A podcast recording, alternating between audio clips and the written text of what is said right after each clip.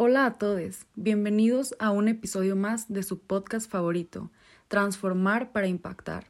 Nosotras somos el equipo 12 y hoy estaremos hablando acerca de la teoría crítica en América Latina. La teoría crítica ha tenido una influencia significativa en los procesos de los medios de comunicación en América Latina. Esta se basa en las creencias de los que los medios tienen un gran dominio en la forma en que las personas ven el mundo y en cómo estos mismos afectan su forma de pensar. En ella se busca cuestionar la cultura, los medios de producción y de comunicación. Al evaluar estos están siendo utilizados para influenciar y controlar a toda la audiencia. Asimismo, está muy relacionada con el análisis de la pertinencia, que busca examinar los contenidos para determinar cuáles son más útiles para el público y cómo se están utilizando para transmitir mensajes políticos. El análisis de la pertinencia de la teoría crítica es esencial para comprender la cultura política y cómo los medios de comunicación llegan a ser utilizados para promover la discriminación y la desigualdad.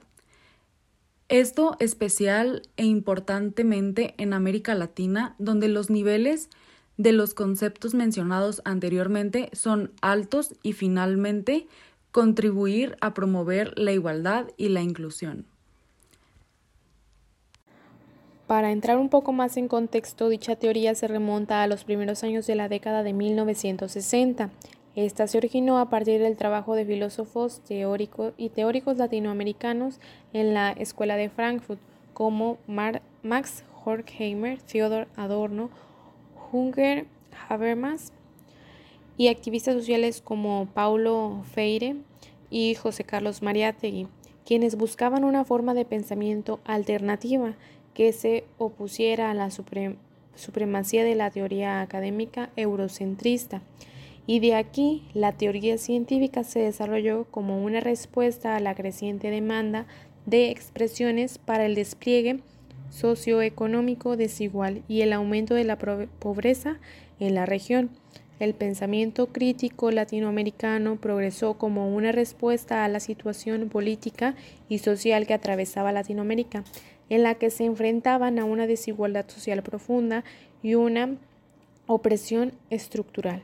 Esta teoría terminó por convertirse en una herramienta para entender y cuestionar las estructuras del poder y las relaciones de dominación que se han desarrollado en el territorio. También se ha centrado en la crítica de la discriminación y la búsqueda de soluciones para la marginación social y en ser utilizada para cuestionar los discursos dominantes, además de contribuir fundamentalmente a la formación de una cultura crítica en Latinoamérica.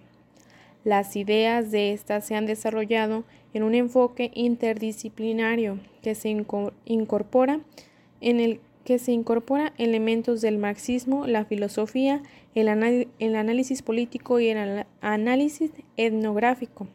Entendemos que la teoría crítica se basa principalmente en la idea de que las personas puedan opinar al respecto del tema en torno a la sociedad, la política y la moral, y no encasillarse solamente en el pensamiento científico.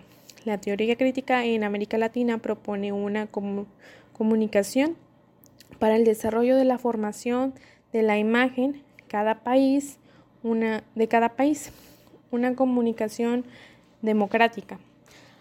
Acerca de esta y de la comunicación nos vamos adentrando en el tema político, temas de izquierda con políticas públicas y los partidos progresistas.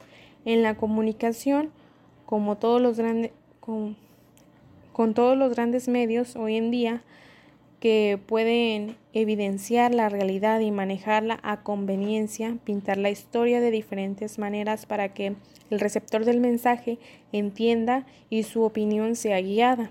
Nos damos cuenta del gran poder que tienen los medios y el contexto de cada cosa para crear una opinión pública y esta opinión pesa en la sociedad. El hecho de hacer que algo invisible se vuelva visible, manipularlo, sacarlo de contexto, evidenciarlo, genera ideas, juicios, pensamientos hacia el tema en cuestión y todo esto genera una opinión. Finalmente, y tomando en cuenta todo lo anterior mencionado, Nos queda claro que la teoría crítica y todo el tema de la opinión social es generado de todo lo que hay a nuestro alrededor, el ambiente, lo que vemos, lo que escuchamos. Y al final, esta opinión puede ser manipulada para generar un resultado que origine un cambio social. Hablando de América Latina, la teoría crítica, al ser causada a raíz de la reflexión del entorno, nos damos cuenta y entendemos el por qué la sociedad piensa diferente que en otros lugares. Los conflictos, los temas de interés y el entorno en general es diferente, lo que genera diversos resultados. Esto no quiere decir que todas las personas que vivamos en este lugar pensemos igual, sino que las ideas sobre algún tema son similares o algunos temas son más importantes que otros para nosotros. Y es el resultado de una opinión general, más no idéntica.